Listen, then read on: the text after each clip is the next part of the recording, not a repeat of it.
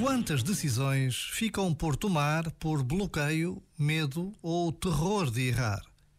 Mesmo que a decisão aos outros pareça de má qualidade, às vezes precisamos mesmo de a tomar, nem que seja para poder tomar uma nova decisão a partir de um lugar de maior consciência e maturidade.